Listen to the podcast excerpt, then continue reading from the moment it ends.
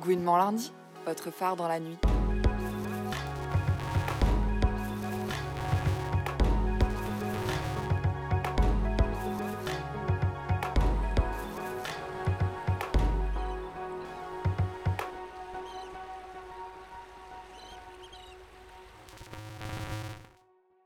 Pour ce Club Gwyn d'avril, nous recevons la DJ Kido. Hello Kido et merci d'avoir accepté notre invitation. Bah de rien et bonjour. Salut.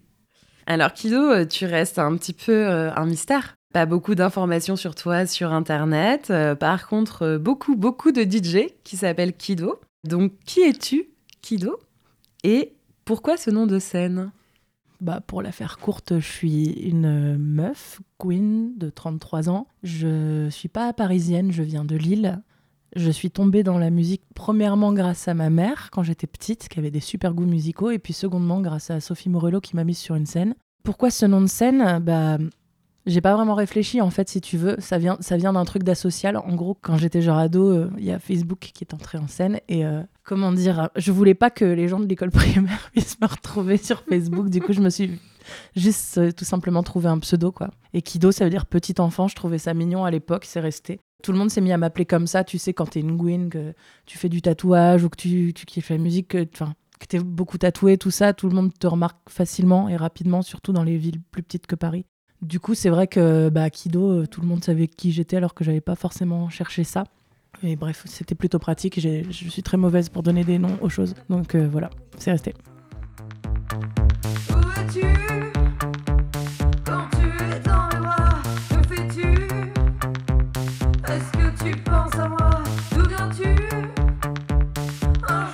On va revenir sur euh, Morello et comment est-ce que tu es arrivé à faire du DJing comme disent les jeunes. DJing. Mais avant ça, dans ta bio SoundCloud, on peut lire EBM, Indus, Dark Techno.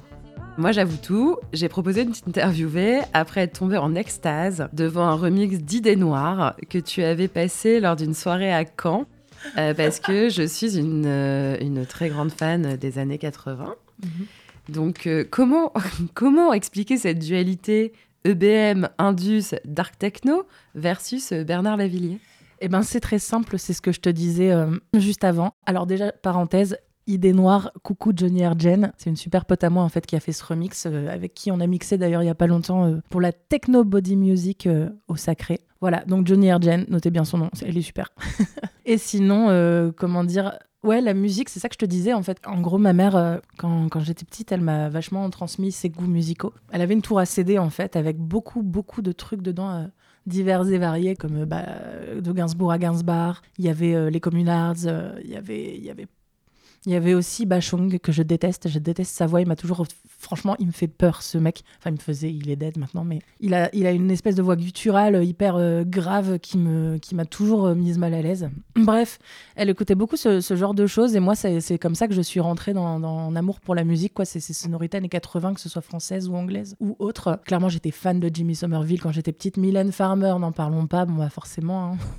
Donc, j'ai commencé clairement à écouter beaucoup de musique grâce aux années 80. C'est vraiment là-dedans que je suis partie quand j'ai commencé à consommer de la musique, quand j'ai pu aller sur YouTube à 16 ans, parce que Internet avançait pas trop ça, j'ai l'impression d'être un putain de dinosaure. Ouais, non, non, c'est pareil pour beaucoup de personnes qui nous écoutent, je pense, moi, moi la première. Ouais, bah du coup, euh, quand j'ai pu commencer à aller voir sur YouTube un peu tout ce qui se passait, forcément, tu tapes euh, le nom d'un artiste que tu aimes bien, tu vas taper Mylène Farmer, euh, une chanson que tu kiffes, et puis après tu regardes, c'est comme ça que tu commences à diguer en fait. Tu regardes les suggestions sur le côté, et puis tu vas cliquer, 1, 2, 3, et puis tu finis par te faire une culture musicale de cette façon-là. Après, ça, comment dire, ça s'est étoffé hein, au fur et à mesure des années, des rencontres, euh, des endroits où je squattais. J'ai commencé clairement à mixer avec des trucs genre hyper 80s euh, au final, tu vois. Enfin, c'était plutôt des trucs un peu indus et tout, genre Skinny Puppy, tu vois, mais ça reste de la musique des années 80 quand même.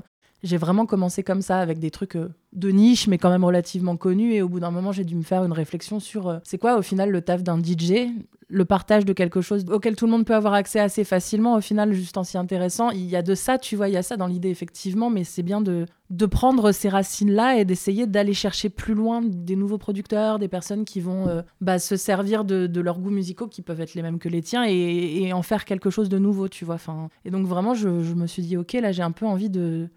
Bah, d'aller faire quelque chose de, de, plus violent, plus rapide, quelque chose qui fait plus danser aussi, tu sais, parce que mes premiers sets étaient vraiment très lents. très. J'ai toujours dit je ferai jamais de techno. au final, je me suis clairement menti à moi-même. Enfin, c'est une constante évolution, je pense, tu vois, la musique. Mais j'écoute, quand je suis chez moi, je passe pas ma vie à écouter de l'Indus, hein. clairement pas. J'adore la mixer, l'Indus, vraiment. Parce que c'est une musique qui est, qui limite punk, tu vois. J'aime bien le côté. Euh, la techno, en fait, la techno toute simple, enfin, toute simple. Je sais pas si on peut parler de ça comme ça, mais la techno, de manière générale, peut me faire chier si elle est pas mélodique ou si elle est pas un peu dark. Quand c'est trop binaire, enfin, tu vois, ça me, clairement, ça me, ça m'emmerde. Ce que j'aime dans l'Indus, c'est le fait que c'est une musique qui est beaucoup plus pour moi beaucoup plus chiadé, il se passe beaucoup plus de choses, il y a beaucoup plus de nappes, il y a beaucoup plus de sonorités intéressantes qui vont te faire un truc. C'est, je sais pas, je la, je la trouve plus intéressante cette musique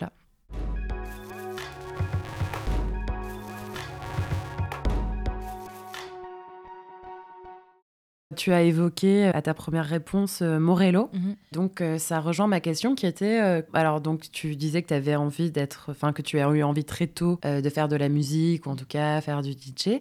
Mais est-ce que tu pas du DJ non Non alors du coup tu vas pouvoir revenir là-dessus et me corriger et aussi me dire quelle importance a eu Morello dans ton ton ascension.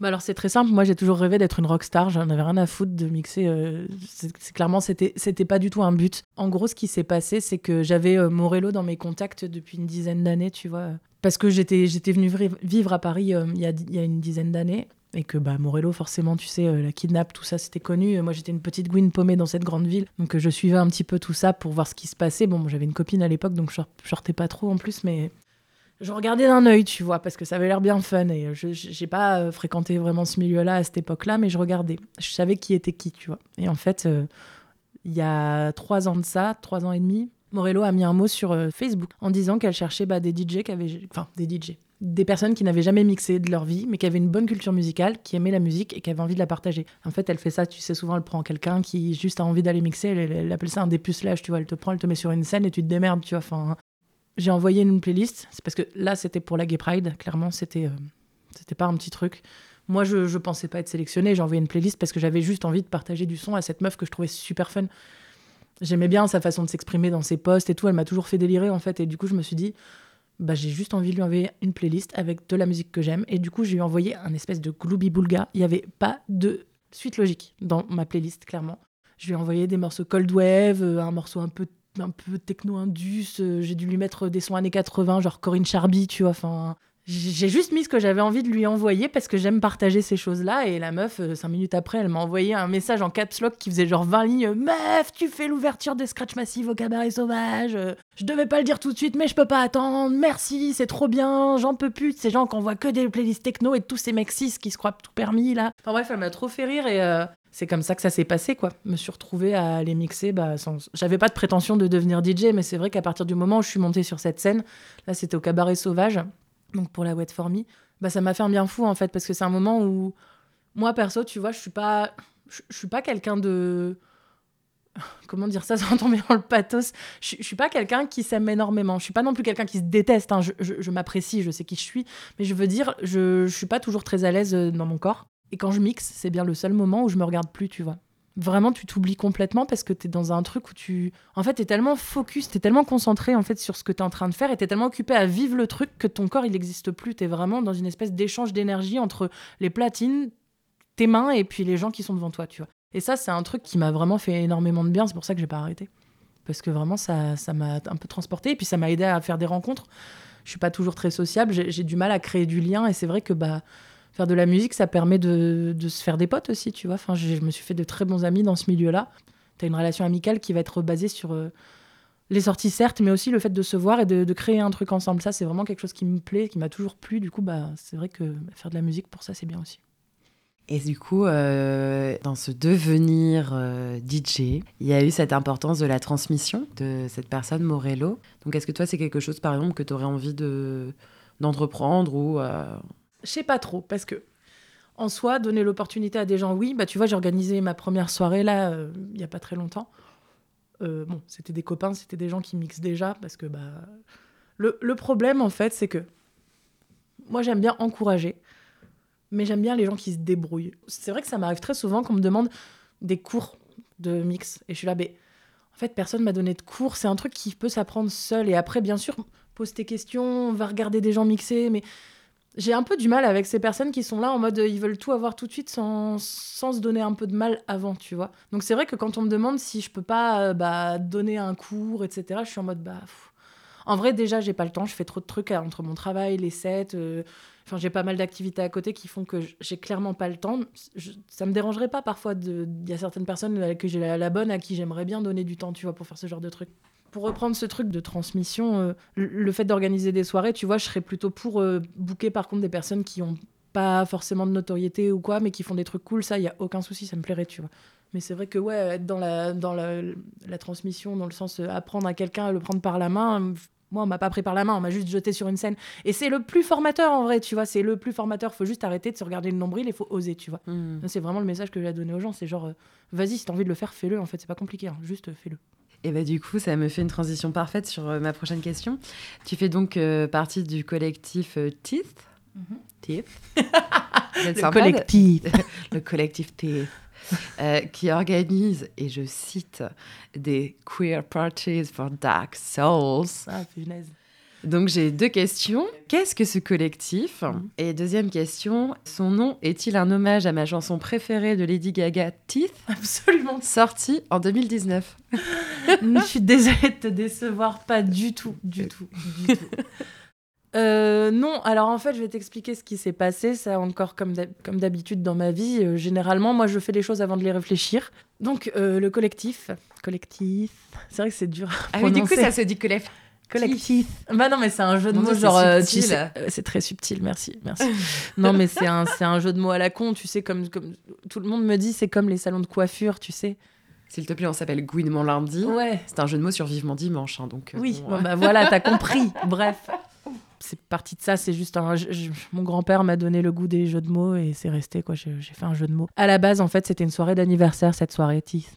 Et euh, avec Madi, donc Madi Katse et une autre amie, Mélo, on s'est dit qu'on allait faire une teuf d'anniv. Je me suis dit, j'ai 33 ans, allez, ça y est, je fais une vraie teuf. Et en fait, ça s'est, euh, ça s'est transformé en gros line-up. Euh, on fait ça dans un hangar. C'était une très belle fête. Franchement, tout le monde était très content. Moi, la première, hein, de, voir, de voir en fait tous nos potes. Tu sais, comme c'est un anniversaire, on a rempli la salle avec des amis je sais pas, la soirée, la, musique, euh, c'était que des copains pareil qui la faisaient, tu vois, mais euh, genre, je sais pas, ça a conféré une espèce d'ambiance. Pas, c'était pas glauque. Déjà, il y avait des lights dans tous les sens. L'endroit où on a fait ça, c'est le hangar de la Feste. C'est un super collectif, ils sont adorables. Ça a permis de créer une ambiance euh, colorée, lumineuse qui a, je sais pas, plongé tout le monde dans une espèce de, de, joie de vivre, je crois. Tu sais, c'était pas comme tous ces hangars où t'arrives, il y a à peine un chiotte, un vieux bar, on te reçoit pas bien, t'as un vigile qui te regarde comme ça. Enfin, tu vois, là, c'était pas comme ça. Il y avait vraiment l'accent qui était mis sur le coin de chill où euh, les gens pouvaient vraiment se poser, euh, boire un verre, c'était pas très cher au bar en plus. Enfin, ça a vraiment mis tout le monde dans de bonnes conditions. Et la salle où il y avait le son, euh, ils ont un super système son en vrai, donc au final, c'était c'était trop bien parce que tu pouvais autant prendre du temps pour faire connaissance avec les gens qui t'entouraient et être posé qu'aller danser et te prendre bien des, des, bonnes bases dans la tronche, tu vois. Donc c'était c'était trop cool. Donc voilà, on va on va en refaire une. On sait pas encore quand, mais c'est une volonté. Juste on cherche des gens. Est-ce que euh, tu aurais un, dernier mot pour les auditoristes de Club Guide Un dernier mot? Que tu veux. Oh Bouquez-moi, putain Non, je sais pas, j'ai pas besoin de ça. Un dernier mot? Je sais pas, c'est le genre de question qui me met super mal à l'aise généralement. Euh. Bah, merci de, venir, euh, de nous faire vivre, en tout cas, de, tu sais, de participer aux soirées, de nous suivre et tout. Enfin, moi, je suis pas, je suis pas quelqu'un qui fait beaucoup de com, ça me pète les, les, clairement, tu vois, c'est pas mon truc. Je mets pas 30 000 photos de moi, je mets une photo quand j'ai un truc à dire, mais j'aime pas penser qu'à ça, j'ai autre chose à faire, tu vois. Merci en tout cas à ces personnes qui, qui, qui viennent euh, pour m'écouter, parce que bah, je suis pas la meuf qui fait le plus de com, qui se vend le plus, mais je vois qu'il y a des gens qui sont là, et franchement, ça fait grave plaisir de sentir que les gens sont quand même réceptifs, même si on s'inscrit pas dans, ce, bah, dans cette démarche de vouloir tout le temps se montrer, de vouloir, euh, tu sais, enfin réussir là-dedans. Moi, je fais ça parce que je kiffe ça et je vois que ça plaît quand même. Et donc, euh, bah, c'est cool de voir qu'il y a des gens qui le prennent comme moi. Voilà. Génial, merci beaucoup. De rien. Gouinement lundi, votre phare dans la nuit.